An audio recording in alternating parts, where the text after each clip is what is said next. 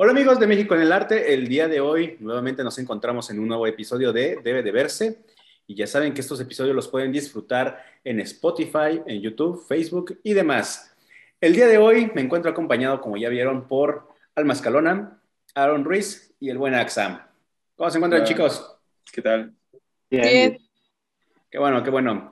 Y como ya pudieron ver en el título del video, hoy vamos a hablar de una película clásica, ya creo que en lo personal, de mis favoritas de Tarantino, Bastardo sin Gloria. Entonces, por favor, Aaron, danos una pequeña sinopsis de la película. Claro que sí. pues, eh, Bastardo sin Gloria, ya lo dijiste, es una película de Quentin Tarantino, de Don Quentin Tarantino. Es del 2008, si no me equivoco. Es la historia de eh, un grupo de soldados todo ocurre durante la Segunda Guerra Mundial. Es un grupo de soldados judíos llamados los bastardos, eh, que se dedican a, matar nazis a lo desgraciado, eh, por obvias razones. Y la historia de, una chica llamada Shoshana, eh, que, es dueña de un cine en París y tiene ahí unos, unos jales con los nazis creo que es difícil explicar más o menos el, contexto sin spoiler. Creo que fue eso que dije, lo mínimo de spoilers. Eh, cualquier otra cosa que diga podría ser un spoiler, entonces ahí lo voy a dejar. es muchísimo más eh, sencilla. Es, se vuelve algo complicada, pero creo que no. No sé, está, está rara. la primera o segunda vez que la vi será morro. De hecho, no era mi favorita de Tarantino. tenía bastante abajo en mi top de películas Tarantino, pero creo que sí, ya se ganó un lugar ahí en el top 5 al menos, que sí está muy chida. Eh, y sí, ya para cuando la hizo, pues ya era el director consagrado que todos conocemos hasta la fecha. Y, y hay quienes la consideran su mejor película, hay quienes la consideran su segunda mejor película, su tercera, cuarta quinta mejor película. Eh, hablar de cuál es la mejor película de Tarantino sería un duelo a muerte aquí entre nosotros, creo yo. Entonces, dejemos como que está muy chida, como todo buen producto de Tarantino, y está muy cagada, sí, está muy divertida. Sí, yo le agregaría que es una historia ficcionada, basada en hechos reales, o sea, en, en unas cuestiones de la guerra, de la Segunda Guerra Mundial y de una Alemania nazi, ¿no? Entonces, donde se, se centra esta historia. Y que es un grupo de, pues un grupo conocido como los Bastardos sin Gloria, que son los rebeldes y los que van a, tratar de combatir el, ejército nazi, ¿no? El, grupo secreto de los norteamericanos. este, una película que tiene un repertorio bastante bueno, o sea, ya, ya, lo mencionamos, dirigida por Quentin Tarantino, principalmente en el protagónico este, se encuentra Brad Pitt, Christoph Waltz, que es brutal, a mí es de mis actores favoritos en esa cuestión. Y en esta película a mí se me hace una brutalidad. Melanie Laurent, Ellie Roth, Diane Kroger, este, Daniel Broom, Michael Fassbender. exactamente. Y pues tiene un gran, gran repertorio esta, esta película y creo que la forma en la que lo lleva conversa muy bien con la forma de realizar películas de Quentin Tarantino. O sea, es un suceso histórico bastante sangriento, que se adapta muy bien a la forma de contar las historias de Quentin Tarantino de moda sangrienta. Entonces, y lo hace como muy, muy real a la vez. O sea, hicieron como un match perfecto ahí. Sí, este, creo que para, esta altura, como bien lo estaba diciendo más o menos Salón, ya era un actor, un director reconocido, ya había hecho muchas cosas, eh, o sea, empezó con cierto nicho a partir de perros de reserva, tipos violentos, etcétera, pero ya para esta altura ya era eh, un director con eh, un camino recorrido, más o menos reconocido sobre todo, y a mí sí es de mis películas favoritas de, de Tarantino, ah, porque creo que en esta se condensan mucho de lo que había experimentado anteriormente, o sea, ya es... Eh, luego hablaremos de cómo cierra, que es una cosa ahí loca, loca. Eh, pero creo que al menos aquí ya es como el culmen de muchas cosas que había explorado y de las que había trabajado anteriormente a lo largo de todas las películas. Eh, en cuanto a su estilo, en cuanto a la, estructura narrativa, eh, a cuestiones técnicas y sobre todo a eso, a la forma de contar las películas. Creo que aquí es como, ya llega a un punto en decir, mira, aquí es como, así es como puedo hacer las cosas y de ahí ya tira para adelante. Porque al menos en Django y por ejemplo eh, Once Upon a Time in Hollywood, se repite un poco esta fórmula, o sea, ya encontró eso, una fórmula, una estructura como para hacerlo, pero ahí ya se está empezando a repetir. Eh, en cambio, Bastardo sin Gloria es como ya así es como voy a hacer las películas. Encuentra ese, hace clic en todo, pues, la manera en la que venía haciendo cine y ahí encuentra como ya el punto. Eh, al menos para, para, a mí me parece eso. No sé, Alma, ¿qué te pareció la película? Pues a mí, pues sí me hizo una novedad. Yo francamente sí esperaba la... Bueno, es un poco la clásica película de guerra. De hecho sí fue muy sangrienta. película, me parece. Ah, pero, pero me gustó mucho, o sea, realmente me gustó la narrativa, me gustó el desarrollo de la historia, este, todo lo que pasa, el suspenso, ese bendito suspenso que, tiene unas pausas muy interesantes, o sea, dije, sí, sí, sí, sí, sí, bueno, y al menos a mí sí me atrapó bastante la película. No inicia tan violenta, creo que empieza de una manera sutil, pero muy bien realizado, o sea, presenta muy bien a los personajes y de, yo podría decir que ese general que inicia la película y que concluye la película también, para mí es el protagonista, güey. Obviamente la película se llama Bastardo sin Gloria y se lo tiene que llevar el grupo, ¿no? No podría exterminarse la película porque si no perdería el nombre. Pero para mí es un personaje clave en todos aspectos, o sea, de principio y a fin, y lo ponen de una manera súper justificada. En muchos aspectos todo lo hacen muy bien armado, güey. En significado sí está bastante violenta. El significado, claro. Pero en visual no es tanto. Es el manejo de la atención. Ajá. Sí, mucho. Por eso dije, oh, no.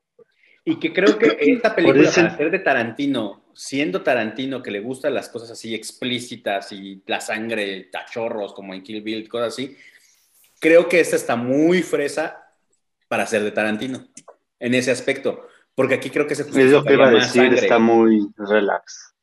Pero luego tienes escenas ah. como la de El oso judío.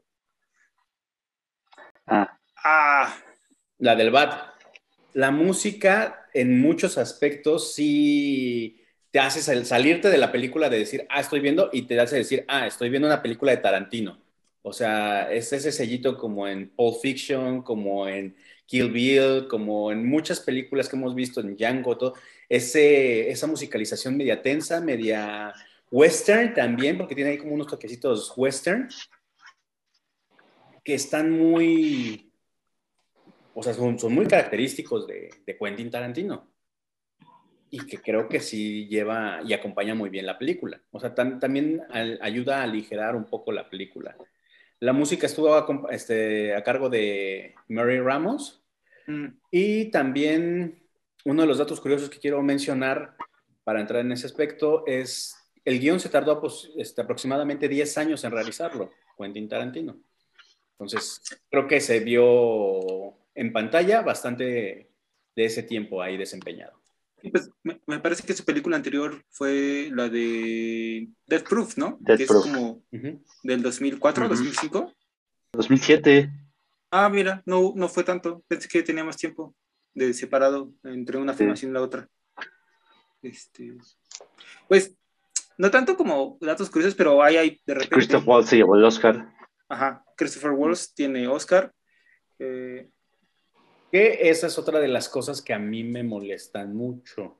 Obviamente sabemos que los Oscars son pues una cosa ahí rara, ¿no? Parandulera. Pero a mí la película se me hace en muchos aspectos bastante completa. O sea, bastante, bastante completa.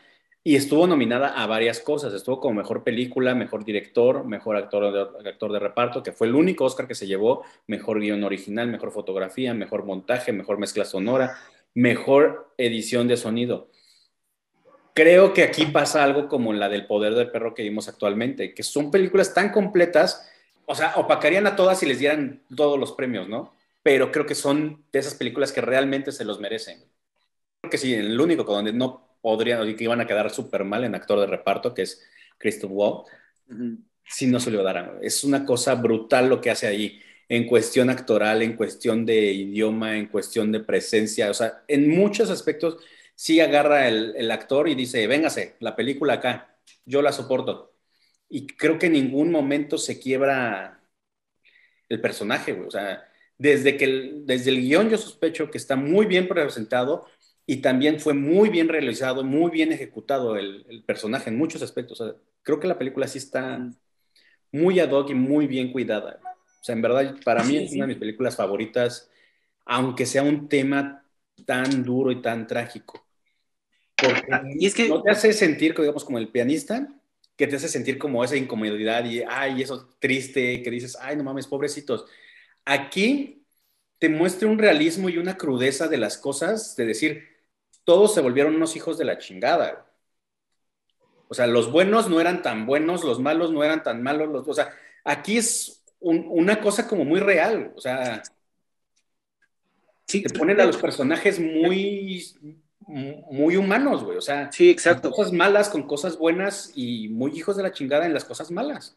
Sí, exacto, exacto. Este, no recuerdo eh, en dónde, lo, no tengo muy bien presente, pero había unos comentarios, eh, unos análisis en los que decía, es que mira, repasas la mayoría de las películas sobre la Segunda Guerra Mundial y te ponen a los generalmente a los nazis como unos malditos y unos este, desgraciados, que sí, o sea, obviamente fueron, hicieron cosas terribles. Pero sin embargo, bueno, sin embargo, cuando, o sea, cuando presentan los nazis aquí en la película, hay una escena muy loca en la que dice, ah, este, ¿por qué te dieron esta, esta medalla? ¿Por matar judíos? Dice, no, esta medalla es por valentía en el campo, ¿no? Algo así. Este, y, y se ve la diferencia entre considerar, y lo más loco es esto, porque aun cuando eh, eh, humaniza a los, a, los soldados nazis, no deja de ridiculizar la idea de, que hay de fondo de, esta, de estas cuestiones eh, supremacistas y este, sigue ridiculizando eso, sigue ridiculizando el, la actitud xenófoba, este, supremacista lo sigue siendo. Y aún así trata de una manera digna o, retrata de una manera digna a las personas, no a las ideales. Eso es lo más, es lo más interesante que hace. Hay una escena, no para entrar, entrar en spoilers, donde un soldado acaba de ser papá, un soldado nazi, y lo que él quiere y teme por su vida, de perder su vida, es de que él quiere estar con su hijo, o sea, él quiere aprovechar y vivir, y se ve tan humano, y, o sea, te digo, los personajes los vuelven humanos, aunque sean malos, aunque estén del lado bueno o del lado malo, son humanos y creo que esto es un gran acierto de la película. Y, lo loco es que justamente, como lo dijiste, los, los que tendrían o consideraríamos históricamente o, o, mediáticamente como los buenos, que en este caso son el ejército gringo, no son precisamente buenos, o sea, hacen actos igual de barbáricos eh, y se les bota ahí la canica. Y en ese sentido, yo coincido, eh, nada más rápido, eh, para cerrar, coincido con Aaron cuando dice que el personaje más centrado y que en teoría es el que yo consideraría el personaje principal o el personaje detonante de toda la historia, es Susana.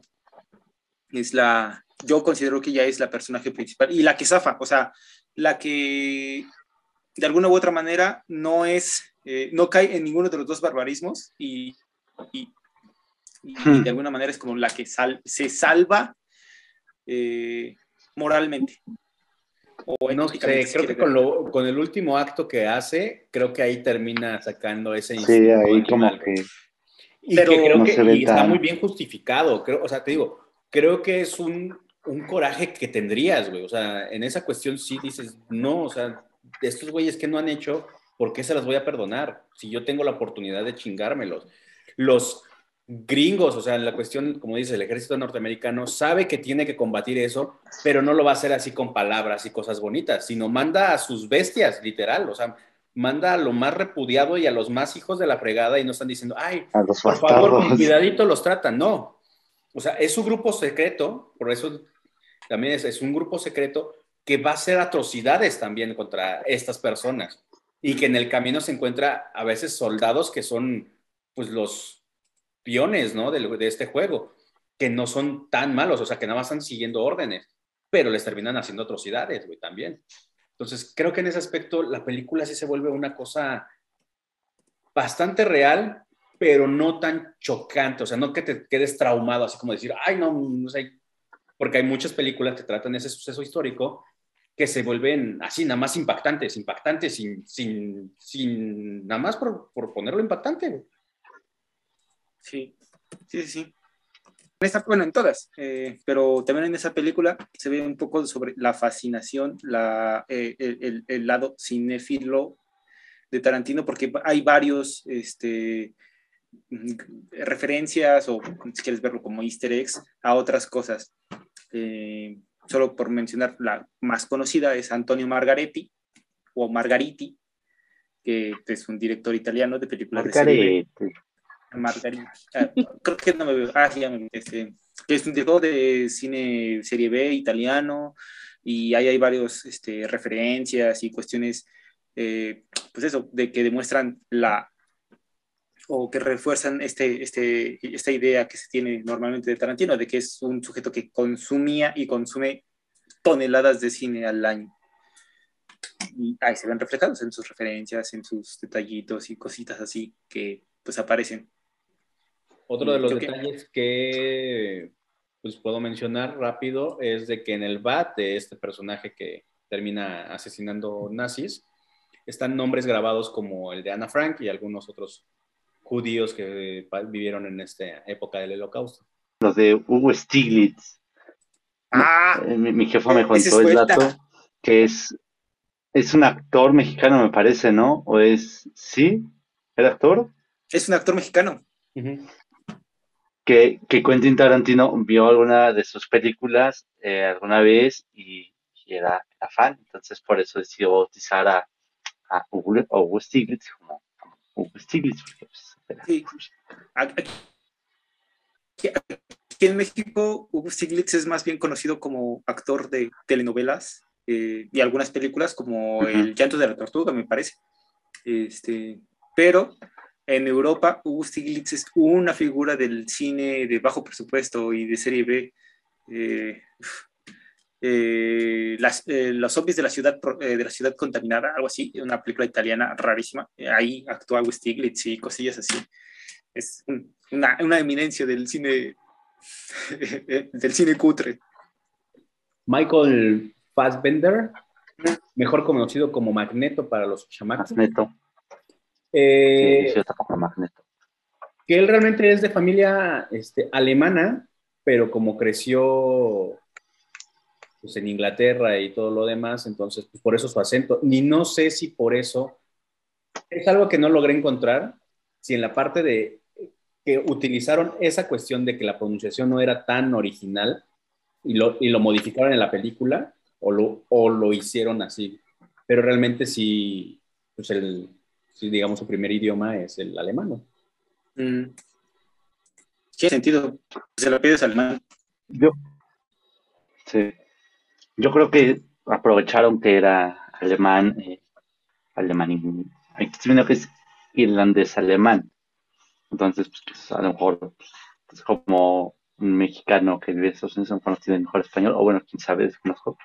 Entonces, podría sonar raro el acento, entonces dijeron, ah, pues, mejor para el papel. Como Christoph Waltz, que habla todos los idiomas que habla ahí, entonces, pues, por, por, eso aprovecharon eso, que habla francés, ah, inglés, que alemán, también italiano. ese personaje estaba considerado para Leonardo DiCaprio, pero pues no daba Pero la talla, y que no, No, de hecho ya se estaban rindiendo con ese personaje, o sea, de, porque era un personaje tan elaborado por los idiomas, por muchas cosas, que en el casting ya se estaban rindiendo hasta que llegó este personaje Waltz. y,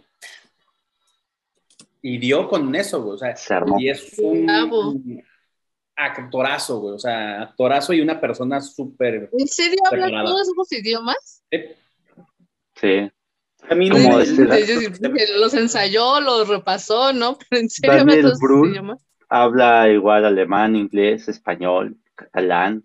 Ajá, igual habla como francés. idiomas el vato. Y fíjate que esa es otra, otra de las joyitas que me gustó de la película, que le hacen mucha burla a los gringos en esa cuestión de, yo sé que ustedes no hablan ningún otro puto idioma, pero pues no sé ni para qué lo pregunto, pero pues a ver. Eso va a algo de italiano, pero yo no hablo algo de italiano. Por eso dije que algo de italiano. o sea, eso me... Y aparte lo, nada más era como, arrivederci, buongiorno, y ya, güey, o sea, y aparte el típico cliché de poner los dedos nada más. Es un... Margarete. Güey, para mí.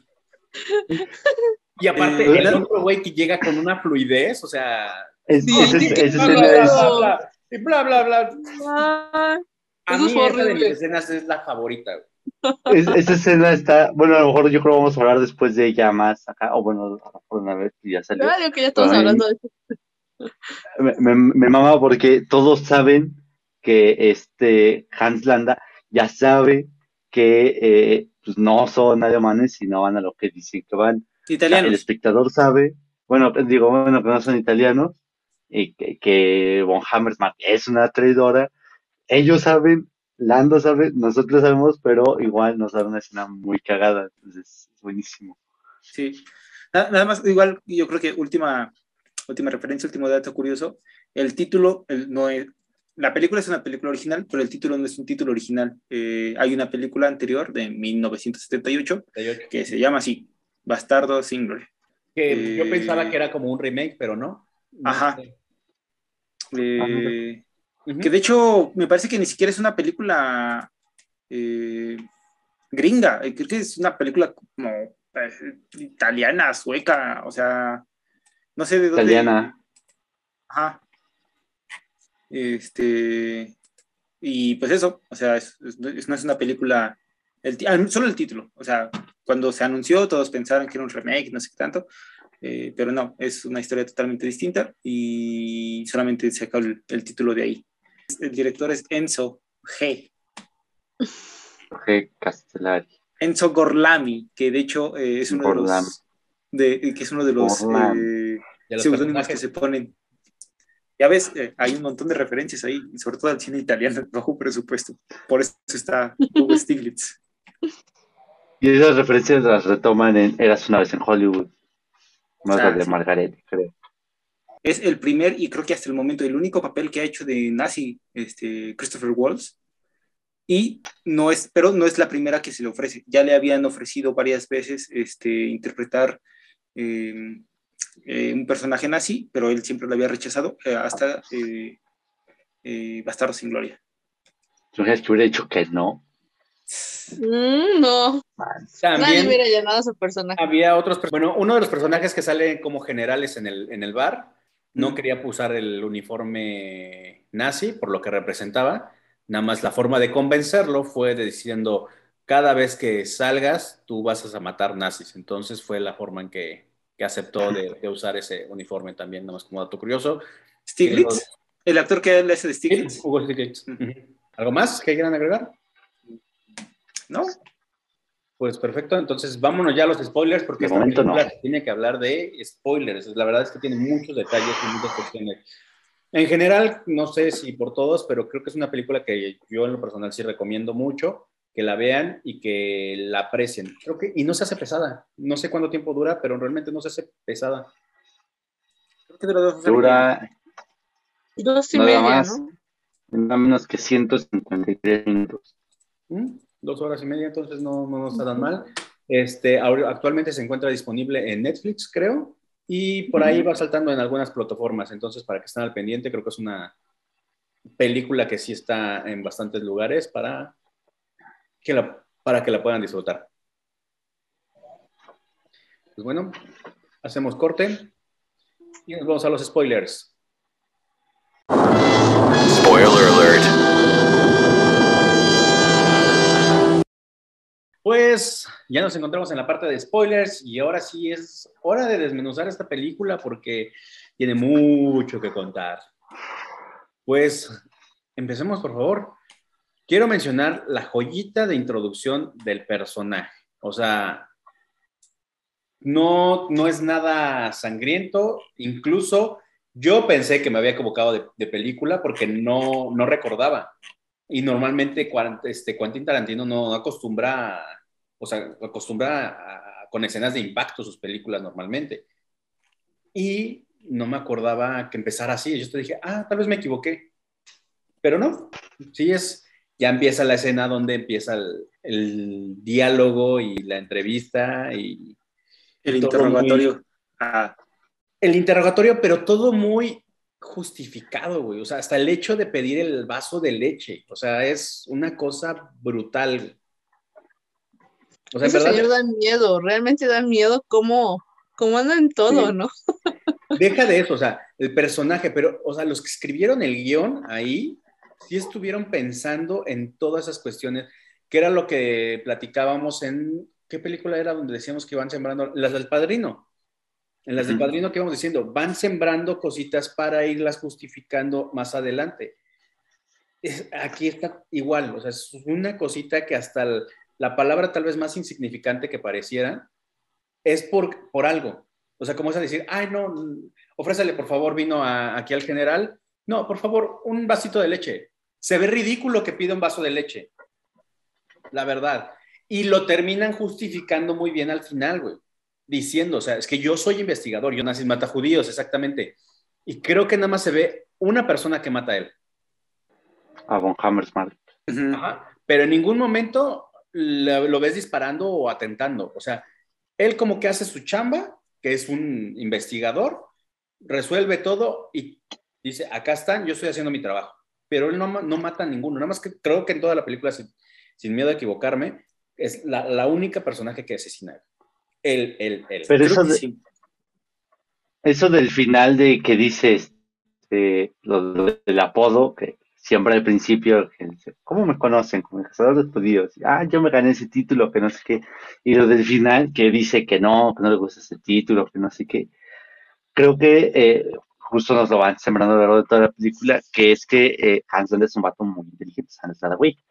Entonces al final les dice a los, a los americanos como que no, pues yo no hice nada, a mí no me gusta cazar judíos, yo nomás hago mi chamba, con tal de zafarse de, eh, eh, de que lo juzgaran por Pero crímenes de creo que está- está en lo cierto, güey. O sea, ahí fue donde yo me puse a pensar, realmente creo que el güey no, no, no disparó. O sea, desde la primera escena que se ve que apunta, no dispara, ni siquiera dispara.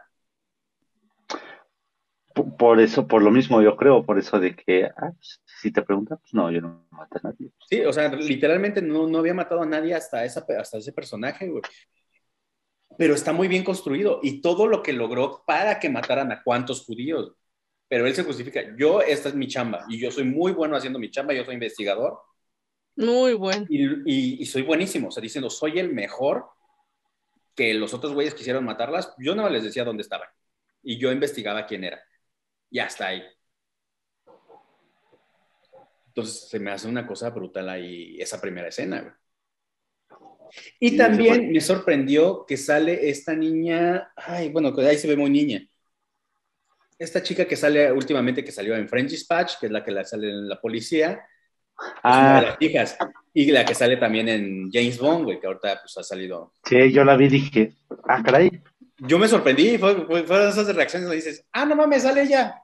Sí, yo, yo incluso lo dije, dije, ah, no manches, Su, ¿Qué es un minuto de aparición, pero pues, sí, es una cara. solo sale como 20 Claro. segundos en escena, pero sí, ahí tiene un primer plano, que es la que le da la leche. Ajá, y que es la que muestra y dice, ah, ahora entiendo por qué tiene la fama su, su casa, ¿no? De, de que son muy guapas, o sea, da- lo da a entender. Ningún momento insinúa, o sea, no- nunca dicen las cosas como tan literales, pero insinúan muchas cosas. Es, cuest- es justo cuestión de, de la forma. eh, la, la- to- todo esto, la narrativa y el manejo de eh, la atención en la escena. Es una cosa muy clave. Y sobre todo, por ejemplo, la música. Ahí sí se marca Sí. mucho o, o remarca mucho la, la situación. Posteriormente nos presentan y, al grupo, ¿no? Al grupo élite, al grupo ex- de exterminio de los norteamericanos, que ahí es también la cuestión de tiempo, es como muy, muy rápida en esas, en esas cuestiones, porque de repente están como que los reclutamos, así como que, ay, necesitamos ocho miembros y de repente ya están este, desmadrando a otro, a un grupo nazi y ya le están sacando información, ¿no? y cómo muestran y cómo dicen, ah, ¿se acuerdan de fulanito de tal? Lo reclutamos porque ustedes lo rechazaron y lo iban a matar. Pues nosotros lo, lo reclutamos y ahora se vuelve el vengador, ¿no? O sea, un- uno de los integrantes que era nazi. Bueno, varios integrantes eran alemanes, pero los usaron para, para matar y, a- y acabar con su mismo veneno. Creo que ahí el personaje que aparentemente podríamos considerar el central, que ya dijimos que no es, eh, o es difícil de definir, es este, el, el- el señor Aldo, el Apache, ¿no? Aldo el Apache. Aldo, ajá. Y, y lo loco es que, eh, al menos el planteamiento de lo como presentan, o la estrategia que presenta el mismo Aldo, es pues eso, es una técnica de guerrillas, de cómo van a ir a, a enfrentarse a esos nazis. Es una cosa muy loca. Y sí, eh, luego dicen eso, lo que dice Mario, que luego van reclutando a gente. Eh, creo que el único alemán alemán que reclutan es a este a Stiglitz. El otro Sí. es un... Hay otro este, que también es alemán. Ajá, es un judío, eh, eh, judío alemán. Este, pero hay, Austriaco, austriaco alemán. Menos. Austriaco alemán, ajá. Qui- Quiero hacer un paréntesis para hablar sobre la introducción de Hugo Stiglitz, que es una cosa muy genial, porque la forma en la que lo hace es algo que nunca vuelve a pasar en la, en la, en la película. Es, es como si te presentaran a un personaje, o, o- igual, no me acuerdo quién lo dijo, eh, en algunos comentarios que se hicieron a, a- a la película, es, es- como si te introdu- introdujeran un personaje en una bioserie de MTV presentándolo como si fuera eso, eh, con recortes de periódicos este, y, y flashbacks y cosillas así. Es una cosa demasiado genial porque parece un videoclip eh, por sí mismo. hasta, hasta la música. Ajá, con ese tene, está muy loca, está- es una cosa demasiado... Y no vuelve a pasar, o sea, y eso es algo que eh, sí hace mucho Tarantino. Eh, ocupa un recurso, ocupa una estructura y ya no la vuelve a... eh, hizo lo que tenía que hacer y ya la desecha y ya no, ya no la vuelve a aparecer. Por ejemplo, en tiempos violentos, eh, en Pulp Fiction, tenemos esa escena en la que Mia Wallace hace así y se marcan los rectangulitos, como pues siguiendo la figura que hizo con los dedos, y ya nu- nadie, nunca nadie más hace eso en la, en, la, en la película. Y creo que aquí pasa más o menos lo mismo. Aparece, tiene su función, tiene su atributo, y no se recarga en él, como por ejemplo otros autores podrían hacerlo, o otros este, directores. O sea, ah, si, si- por ejemplo, por contraponerlo, Suicide Squad, que te quiere presentar a, lo, a, lo, a todos los personajes como esta pequeña presentación de Stiglitz, cansa, molesta, es repetitiva y te fastidia, ¿no? Aquí no, aparece una vez, ah, cumple la función que tiene que hacer y ya, a lo que sigue. Creo que una, una, una, una virtud, en cierta medida, es, eh, y quizás sea muy técnica, eh, bueno, no, no, no es tan técnica, es como hay un uso muy interesante de los procesos de elipsis. Están en la alineación, los bastardos dicen, ah, vamos hacer esto, corte A, ya los vemos en el campo de batalla haciendo lo que saben hacer, que es matar nazis, ¿no? Y este, igual, vemos a, a Shoshana este, corriendo por su vida, corte A, ya la vemos mucho tiempo después, pues con su vida hecha, no, no, no, no se muestran eh, algo que bien podría haber so, sido toda una película. Sí, no se complica. Sobre cómo se repone y cómo consigue. No, no, no, es porque no es lo que, no es lo que importa en la película. Entonces, ya, o sea, es un, es un corte A, vamos a lo que importa, porque, pues eso, o sea, no es necesario ver todo eso. Solamente vemos lo que es importante para la película. En ejemplo, vemos a los bastardos matando y siendo hábiles matando judíos, digo, matando nazis, este, y ya, lo que sigue, la sí, trama. Y, y, sus formas tan atroces, ¿no? O sea, el sello de que es cortarle la parte de arriba del cráneo, que es como un sello particular. Cabellera. La cabellera. Ajá, la, quitarle la cabellera, exactamente. Este, la cuestión de que si no sacaban la información a la primera, llegaban maneras más violentas como la del BAT, Uh -huh. Y que incluso es una forma que van diciendo que, que, el, que, al Führer le, le genera atrocidad ah. y que le genera un caos de decir, ¿cómo estos animales, no? O sea, él que considera esto cómo estos animales están matando a la gente con un palo y todo. O sea, imagínate para alguien que está eh, realizando un genicidio, se le hace atroz eso. O sea, es, es algo muy. O sea, creo, creo que es una forma de presentar los que no son tan, tan buenos, los buenos y todas esas cuestiones. Pero ahí sigue, eh, y ese, ese, ese es lo loco, porque te dice eso, los buenos no son buenos, los malos eh, son personas, o sea, no, es, no son unos monstruos. Y aún así, a, creo que toda la idea de fondo del nazismo y todo lo que es moralmente reprobable, éticamente reprobable, está representado en Hitler. Y Hitler sí es una persona ridícula, sí lo ridiculiza y dice, es que esta persona es una cosa... su berrinche, güey berrinchuda, caprichosa, necia, tonta, que no tiene sentido. Y creo que eso es una cosa muy este, hábil.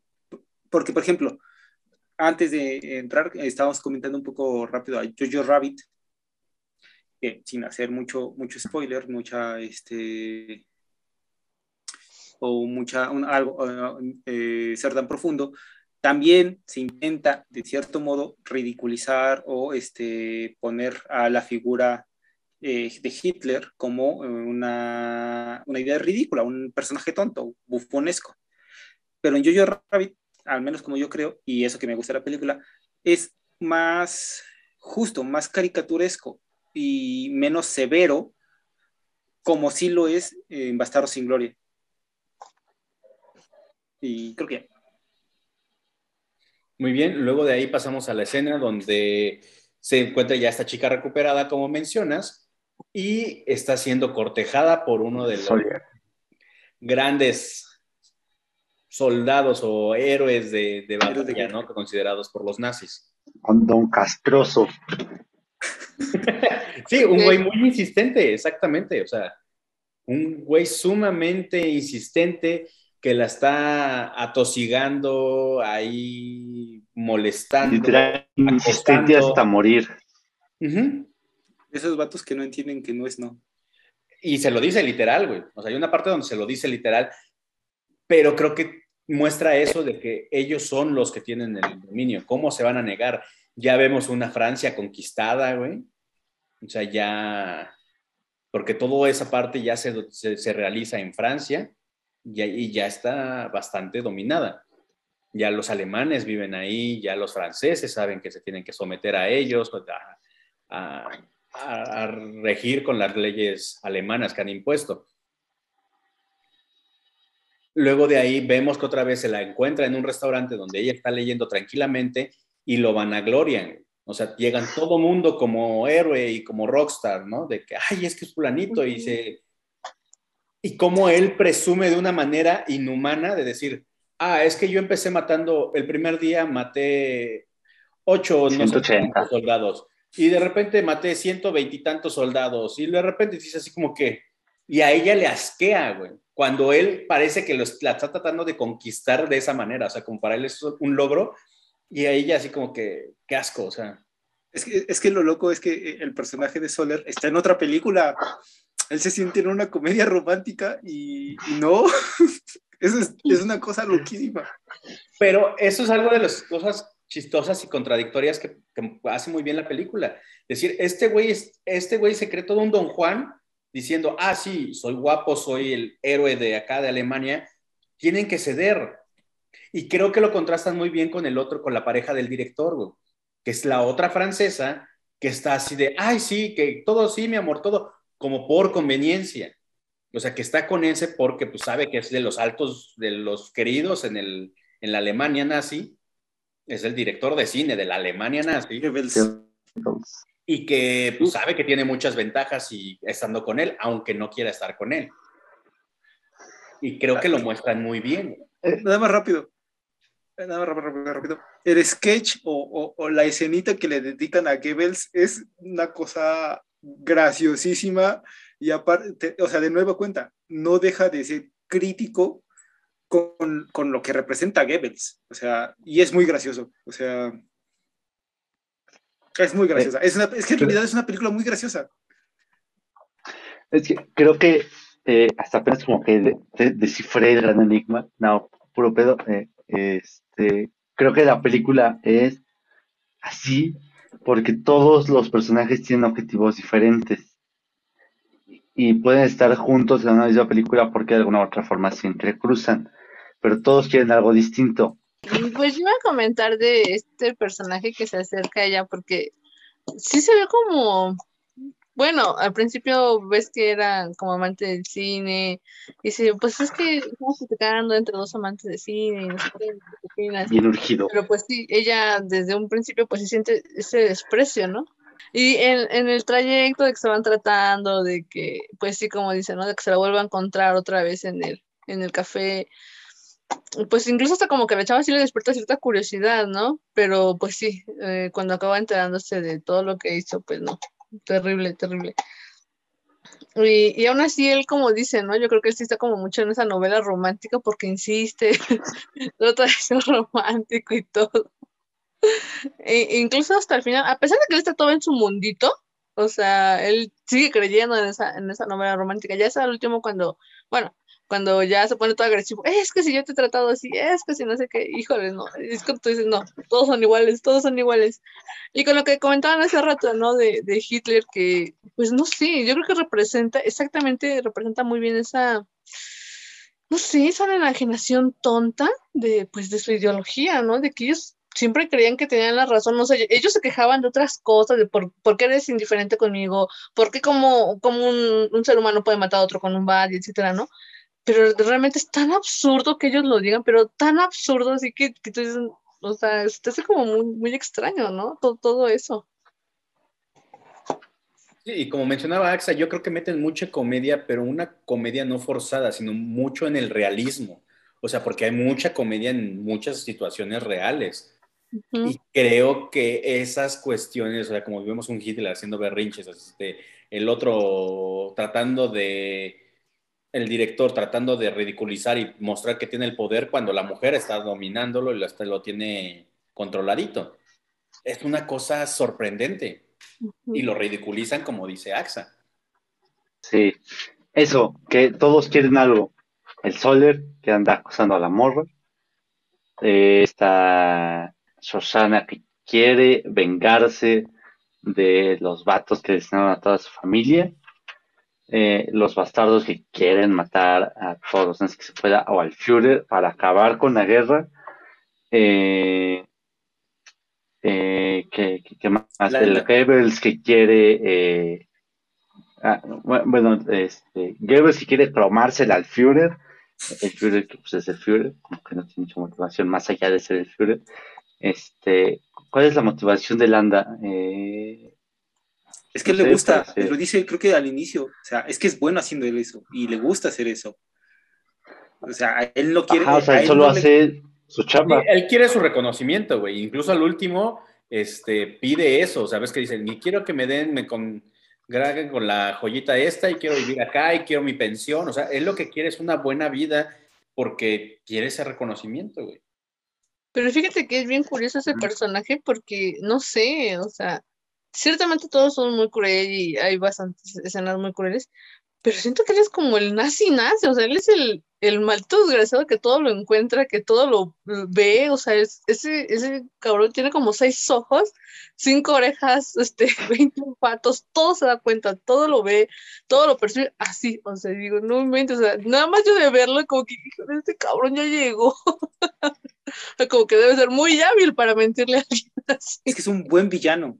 Es un Muy buen bu- o sea, antagonista. pero, pero, pero fíjate que es bien curioso porque yo no me había dado cuenta de eso, de que sí es cierto, no mata a nadie, bueno, a excepción de esta actriz, Como pero dije, o sea, o sea, realmente dije, oye, es verdad, o sea, él es muy bueno haciendo eso y parece el más nazi de todos, pero pues no era tan nazi, ¿no? Al final de cuentas, pero sí entregaba claro. la gente. Aparte lo rodean de un carisma porque es carismático el cabrón. O sea, ¿verdad? Es que el es que eso, eso es da miedo, eso, eso precisamente da miedo, o sea, esa seguridad tan cabrona que se carga. o O sea, sea, con el primero, cómo llega, súper educado, súper con las señoritas, cómo llega, por favor, eso. O sea, como la escena del cine, que ya próximamente vamos a llegar a eso.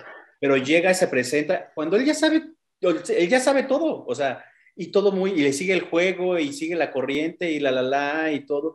Y al final de cuentas traiciona y realmente por él en esta película termina la guerra.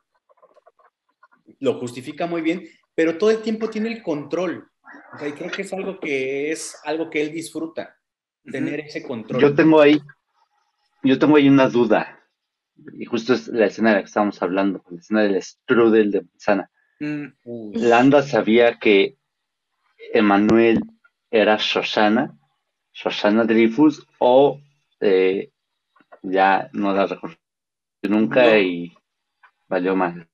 Yo creo que Andrea No, la reconoce. no la reconoce, no, no sabe porque nunca la vio pues, este, físicamente cuando huyó, no la reconoce, pero todo el tiempo está interrogando a la gente para ver si realmente, o sea, para verificar, güey, o sea, todo el tiempo él está en modo inspector, verificando si no son judíos este, escondidos o viendo. Y la lleva a tal, o sea, la, la orilla a tal lado que creo que la escena donde se desahoga, güey, o sea, cuando se echa a llorar que se va, Sí.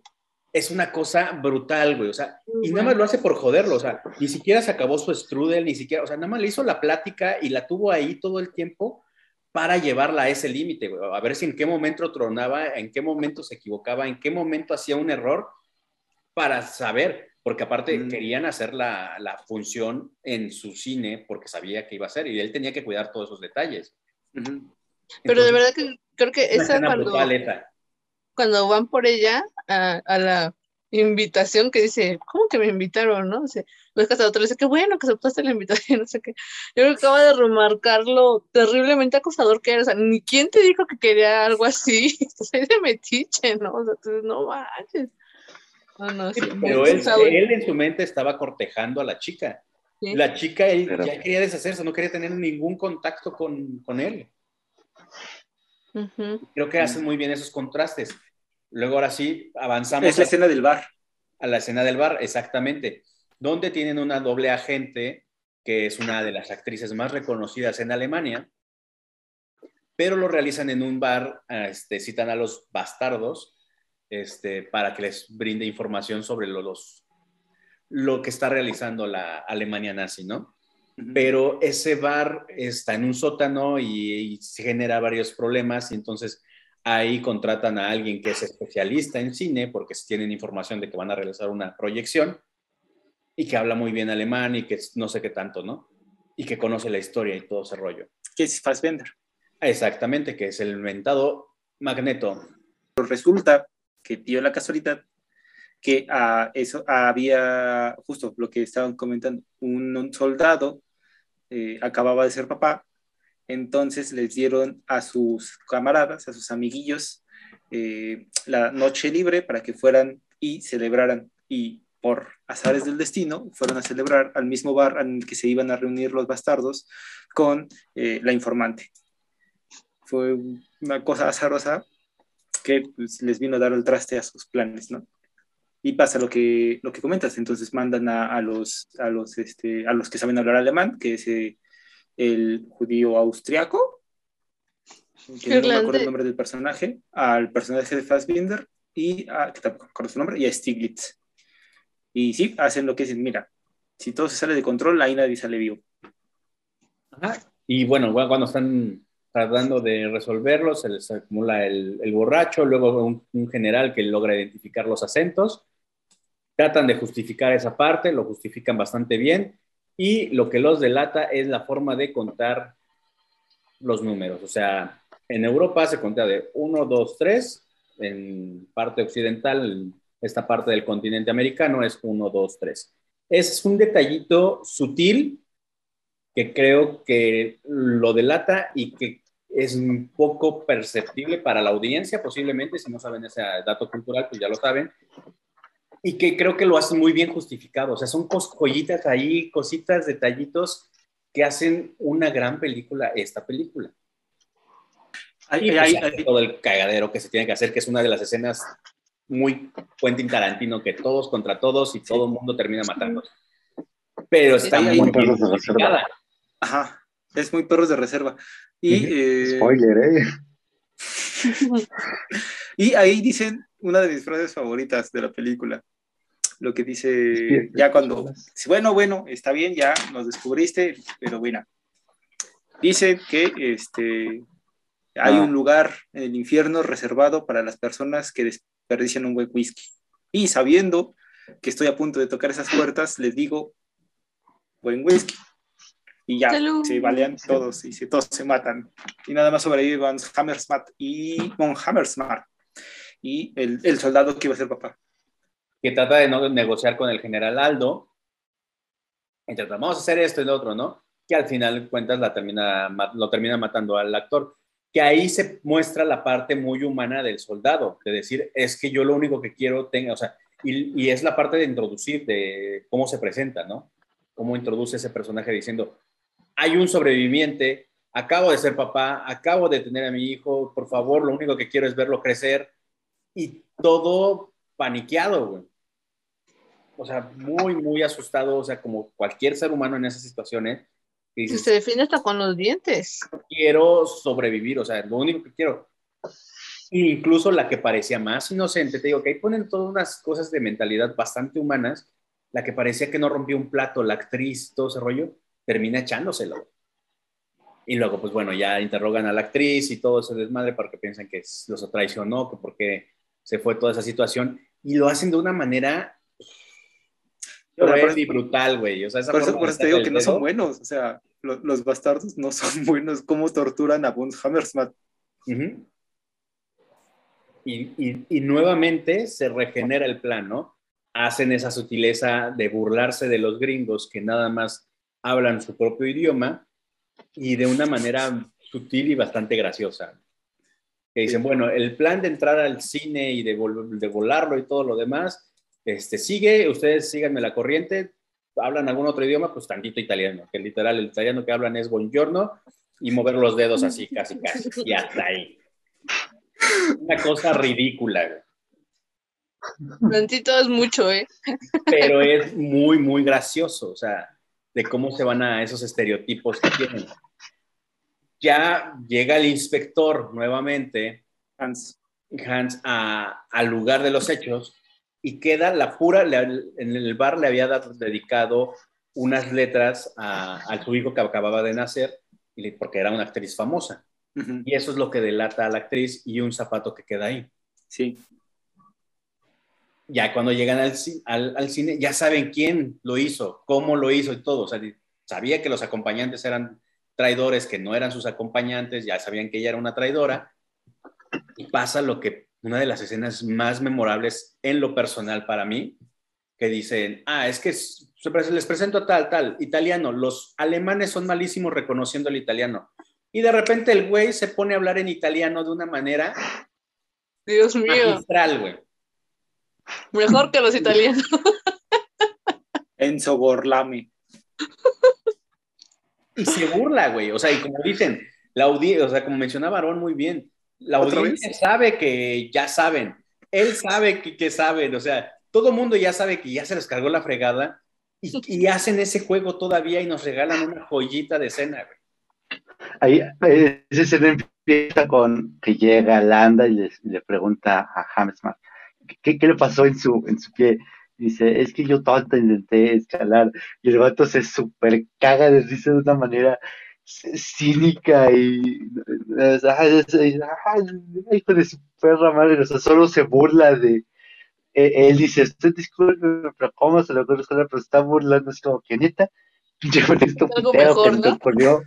Sí, Pero aparte le da todas las dice- cosas absurdas, ¿no? De, pero para eso se tuvo que haber quebrado el pie en la noche, ¿no? Pero para eso, porque está muy fresco. ajá. Y, y, Dices y que en fue qué- ayer en la mañana. ¿Y en qué montaña fue? Cuénteme, así como bien cínico. Y, eh, la- eh, los otros, o sea, los desarmó de volada, güey. O sea, fue una cosa Sí. brutal esa escena. En todas, en todas esas escenas que Sí, señor hace eso muy bien. ¿Cómo, cómo, cómo presiona a- al personaje de Eli Roth? Sí. Ese Margarete. ¿Cómo? Margarete. Ay, sí. Aparte No, pero ¿cómo? Dilo con ganas. Lo Déjame escuchar el ritmo. El acento, güey. O sea, se, se nota grave, hablando como western casi, güey, el, el güey, el general, porque todo, todo el tiempo tiene ese acento como tejano, como rudo, Americano. grueso. O sea, es una cosa absurda. Y hasta el último todo, ya ni el acento trata de hacerlo, güey. O sea, dices, no, no, no, una cuestión ridícula, pero muy graciosa. Debo de ahí, deja pasar a unos, lleva a la chica a, su cuartito a, por favor, ¿no puedo platicar con usted tranquila? Va, vámonos, ya sabe todo. Ese juego psicológico, esas formas que tiene el güey, es una cosa brutal, cabrón. O sea, se le suba su pie, por favor. Ah, bueno. Y páseme lo que tiene ahí en la bolsa. Y de repente que saca el zapato donde dices, ya, ya, ya. O sea, ya sabe todo el mundo que... Y todavía hace ese juego de la cenicienta. Que es No, brutal, güey. Pero, ay, eh, no sé, o sea, ahí yo creo que un poco contrario a lo que se había dicho, demuestra que aunque sí es muy inteligente y generalmente no hace o no comete los homicidios por su mano, Huntlanda, en esa escena demuestra que realmente no le tiembla la mano No. este, a la hora de matar a alguien. O sea, Ujú. quizás no lo hace por comodidad, porque desde, algún, desde casi el momento dicen, es que yo estaba muy feliz en mi, en mi, ¿qué? En- no dice casa, dice como en, en su, en su retiro, en su, en su, en su casa lujosa, digamos, en, en los Alpes, este, muy feliz hasta que me pidieron, eh, el Führer en persona me pidió que hiciera esto porque sabe que yo soy el más apto, bla, bla, bla, bla. Y entonces ahí te demuestra que no solamente es inteligente, no solamente es muy hábil en lo que hace, sino que además no le tiembla la mano y no, o sea, si tiene que hacerlo, va y mata a alguien con sus propias manos, ¿no? Literal. Literal, sí. Sí, y de ahí pues Y, sí, termina. y- y bueno, ahí, ahí está, nada más rápido, eh, eh, para eh, dejar esa escena, eh, ahí, aparece el, no sé qué tan cierto, pero la cosa recurrente del fetiche, fetiche de Tarantino por los pies, ¿no? Que yo creo donde es más evidente es en Death Proof. Pero eh, también ahí aparece. Y en, en, Death Proof, paréntesis de otra película de Tarantino, lo de la escena de eh, del pie, no la hace este, ah, no, ¿cómo se llama ese actor? La hizo Tarantino, solo que no se ve que es él. Ah, este, Kurt Russell. Ajá. Entonces sí, ahí sí Tarantino se dejó ir como con ganas. Pero bueno, ya. Es plática para otro día. Sí, con- si en algún momento toca hablar de Death Proof. Eh, Sí, y a la vez la dueña del cine, la, la chica que había sido acosada, Shoshana. ya que tenía eh, a todos los alemanes ahí reunidos en ese cine, La élite. planeó este, quemar el cine para eliminar y, y- y lograr su venganza, a final de cuentas, ¿no? Ujú.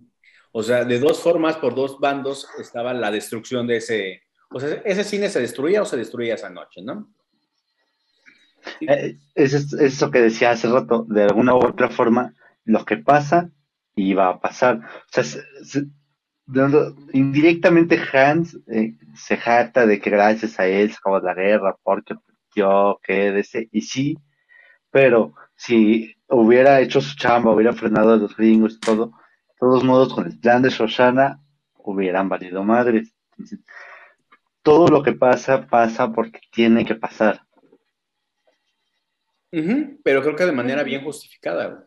Una manera de evitarlo, ¿no? O sea, a final de cuentas era como que, ah, porque no fue de que, ay, coincidieron, como a veces muchas personas llegan a hacerlo, muchas películas, de, ay, coincidieron nuestros planes, ah, entonces vamos a unirnos, tenemos un enemigo en No, común, entonces no. ya somos equipo. No, aquí ni siquiera cruzaron palabra, güey. Nunca. Yo pensé que sí iban a hacer eso. Que, Pero no. digo, es la forma a veces fácil que dices, ay, Dios, ya está muy predicho, o sea, y aquí está bastante bien realizada esa cuestión. Lo, lo interesante es que, eh, bueno, mm, en cierta modo, en cierta forma, que es algo que, se que, que veremos más bien en Once Upon a Time in Hollywood, eh, ocurre esta cosa de la ucronía, que es una alteración eh, o una versión alternativa de la realidad, ¿no? Mm. Porque justo aquí la, la guerra acaba, o, la, o, o por lo menos Hitler muere, no como murió realmente, sino, digámoslo, en un universo paralelo, como también pasa en el final de Once Upon a Time in Hollywood. Este, pero esta es la primera vez que lo hace Tarantino en sus películas. Este, y es, es, es, es, interesante porque uno no esperaría eso. Quizás ahí fue jugar justamente con, con el conocimiento previo de, la, de las cosas que ya habían ocurrido. O sea, que sabemos cómo fue históricamente. Y aquí, pues, te, dice, ah, pues, ¿qué crees que no? Que esto no va a ser así. Entonces, aquí vamos a ver a, Eli Roth enfurecido baleando al rostro de, Hitler. Sí, exactamente. Ya luego se lleva a cabo y, y, llegan a una negociación, ¿no? Se lleva, que ahí es una teletransportación que también fue de las pocas escenas que no me gustaron, que dice, se llevan a generar algo y de repente ya está el otro ahí también con él y se lo llevan a dar como la vuelta y de repente lo llevan con el mismo general, güey. Dices, es como que, ¿qué pedo? Uh -huh. Ahí, ahí sí fue algo raro que estuvo como que, pues, llévenlos a pasear en lo que yo llego a mi oficina, nada más fue como como rara esa cuestión. Pero bueno, llega ahí y empieza a negociar porque él ya había planeado esa cuestión de tanto que se había dado cuenta, él ya estaba como hasta cierto punto como cansado de esa situación y vio un beneficio, dijo, es el momento para este, negociar con los norteamericanos y que me den todo lo que yo pido y que quede como hasta cierto punto héroe, ¿no? Diciendo, por mí se, se acabó la guerra. Y, y tiene los pelos de la burra, digamos, o, o, él sabe que tiene todo ese control, que empieza a demandar cosas absurdas. O sea, y quiero tal casa, y quiero que me compren esto, y quiero mi pensión, y quiero que me den la medalla tal. No, ¿saben qué? Quiero medallas para todos, así como ya está invitando para los cuates. Y quiero esto y quiero lo otro, ¿no? O sea, y tocándole las bolas al, al otro comandante, güey. Y al final está, está eso de, ah, mira, tal vez te puedes quitar el uniforme, lo vas a quemar, pero a donde sea vas, van a saber que eres un nazi y yo me voy a encargar de eso. Y al... Sí, exactamente. A la vez paralela, vemos cómo se va destruyendo todo el cine por las dos veces de que explotan las bombas, disparan y estos y empiezan a incendiar también el cine. Que vemos en, esa, en, ese, en ese lapso, otra vez el soldado acosador que es la película del soldado acosador de cómo mató a tanta gente desde la torre, ¿no? Y que él mismo se asquea de, de ver esa, de verse el mismo porque realmente aparece su rostro ahí haciendo... Indignado de sí mismo. Uh -huh. Y se va nuevamente a hacer lo mejor que sabe hacer, que es acosar a esta chica. chingue, chingue. En el momento que ella planea hacer ya retirarse para, quemar e incendiar todo el, el, cine, porque para esto realizó una cinta donde se burla y muestra su rostro diciendo que ella, o sea, planeando su venganza, ¿no? Diciendo uh -huh. que las va a matar una maldita judía, ¿no? En esa cuestión de una judía se va a acabar con todos ustedes, con la élite del, del, nazismo. Uh -huh. Pero llega y pues la interrumpe un poquito, le dice, por favor, cierra la puerta. ¿Para qué? Pues para que tengamos chacachaca, ¿no? para que haya un poco de acción en esa cuestión, porque el güey ya se estaba poniendo violento, ya estaba en, de si no fue por las buenas, va a ser por las malas. Sí.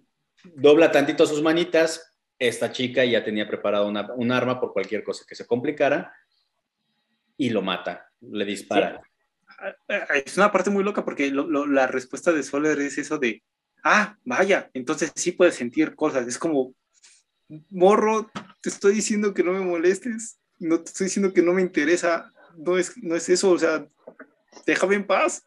Es una cosa... Eso, o sea, realmente es una, una postura muy fuerte, al menos... Y luego de, después de matarlo, bueno, de dispararle, porque todavía no estaba totalmente muerto, sino estaba agonizando, entra una música ahí toda romántica, así como que diciendo, ay, bueno, como que feo no era, como que tal vez si no hubiera sido nazi, no hubiera sido otra cuestión, hubieran funcionado hubiera sido un acosador. Pero, ajá, entra como ese sentir de culpa y como que, ay, como que pues ya, ni modo. Trata de verlo, último, como por verle el, el, rostro porque cae de boca, boca abajo. Ah, de, ajá, de frente. Le voltea y en ese momento, ¡pum! Disparos, nuevamente, escena de Quentin Tarantino, nadie sale vivo de ahí. Sí, justo lo que iba a decir. A Tarantino, una vez más demostrando que no le importa matar a sus personajes, que muere y que tenga que morir. A lo mejor Landa Sí, lo dejó vivo por intereses eh, personales, creo yo. Pero sí, todos los demás, ¿verdad? Posteriormente termina la, la película con esa escena que dice AXA de marcarle el, la bástica nazi, el, el signo en la frente, que era algo que ya termina, y con un, ¿qué viene siendo? Contrapicado, viendo hacia los... Es casi cenital, ¿no? Casi, o sea, Casi, tiene una sí angulación ahí, este, viendo a Brad Pitt y todo, que es como también una de las escenas que con la que introdujeron a los bastardos, que también hacen ese mismo, ese mismo seño. Pero, pero, Y- pero- pero la manera en la que cierra es, es, es muy interesante y luego dio a, a- a unas conversaciones posteriores que, ¿sabes? Creo que esta es mi mejor obra y pum, se acabó la película. que eso es como, como, como el mismo Tarantino diciendo, ah, pues mira, aquí está, Me mamé. dense, ajá, sí, literal, es como, ah, Disfruten. ajá, sí, creo que, creo que, mira, ahí está, la, la dejo caer ahí sobre la mesa, ¿no? Sí, La modestia ante todo, ¿no?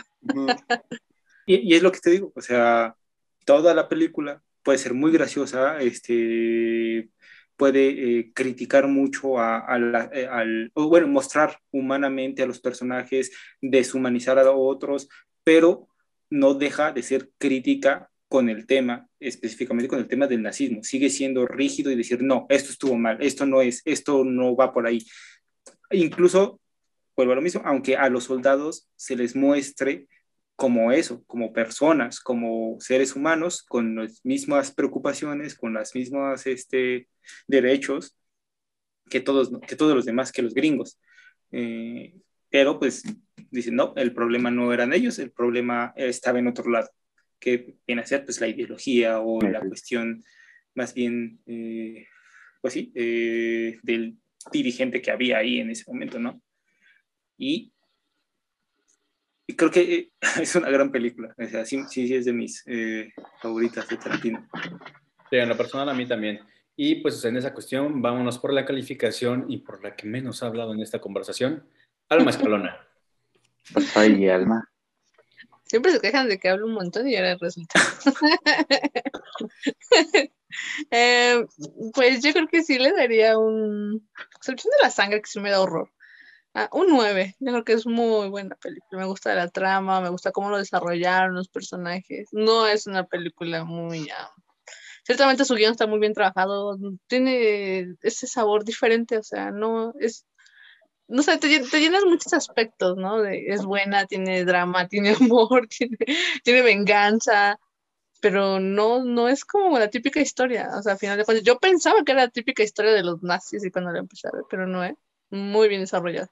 Y a pesar en su mundo de ficción, eh, como lo comentábamos ahorita, pues, pues sí llega a un punto en el que pues, mucha gente quería que sí terminara la guerra, ¿no? Realmente. Y, y eso me, a pesar de la violencia, me dio un buen sabor de boca, yo creo. Al menos un consuelo en el alma. Axam,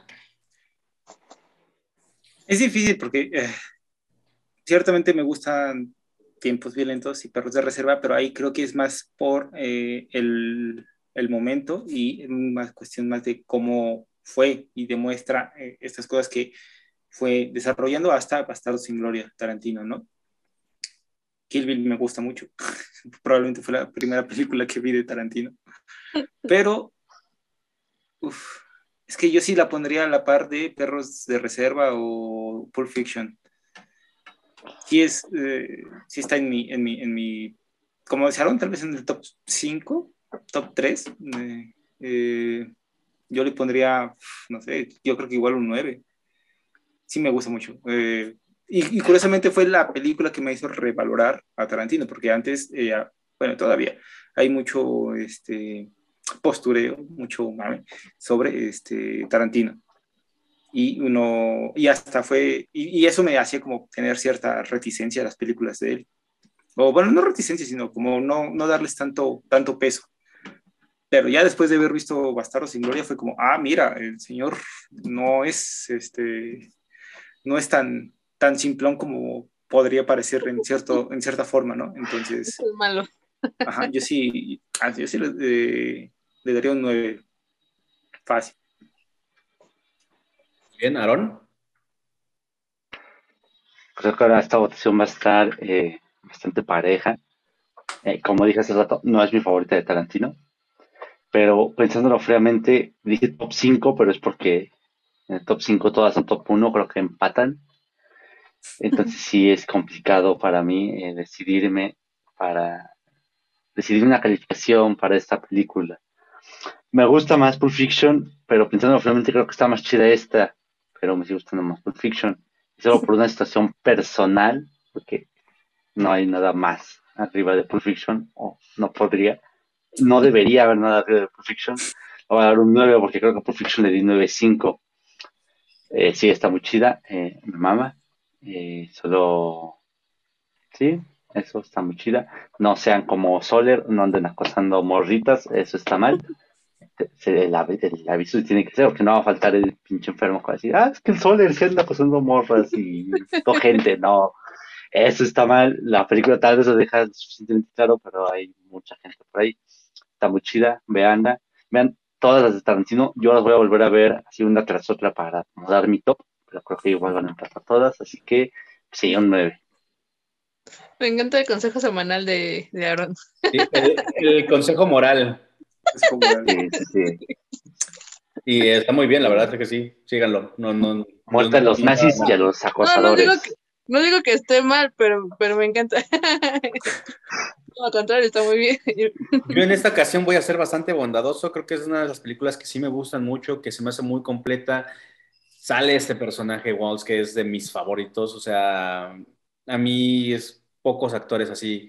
Creo que él y, ay Dios, el que sale en Zombieland, ¿cómo se llama? Este Woody, Woody Harrelson. Son de los actores que digo, donde salgan va a ser un éxito la película, o va a ser, o va a tener algo bueno porque salen ellos. O sea, casi todos sus proyectos son buenos. Entonces, lo mismo me pasa con este Christopher Wall. Es un gran actor, o sea, y de ahí, aunque es un personaje atroz y que tienes que repudiar, es de mis personajes favoritos. Por todo lo que realiza, cómo lo ejecuta, todo, o sea, a mí se me hace una cosa fenomenal. En Django también llega a ser algo muy bien, Muy, muy similar, es básicamente Ajá, exactamente, pero ya Ahí lo vemos del lado bueno, ya lo vemos del, del- del lado de los buenos. Entonces, sí es un personaje que, que me gusta mucho. Yo en esta cuestión, en esta película, por todo lo que hace, por todo lo que ridiculiza, por todo lo bien que, que maneja la musicalización y todo, o sea, te viene contando que todo el tiempo vienes manejando un, realismo, una situación real, pero a la vez es una ficción, te, te rompe con la música, te rompe con las cuestiones este, cómicas, comedia muy real. Yo sí le voy a dar un 9.5, 9.6 a la película. Yo creo que sí es de, para mí en lo personal es de la mejor de, Ta- de Tarantino. No he visto todas todavía, pero las que he visto, y yo disfruto mucho Kill Bill, como dice, o sea, yo disfruto muchísimo Kill Bill, aunque es una cosa exagerada, pero en un general de la película me gusta mucho esto.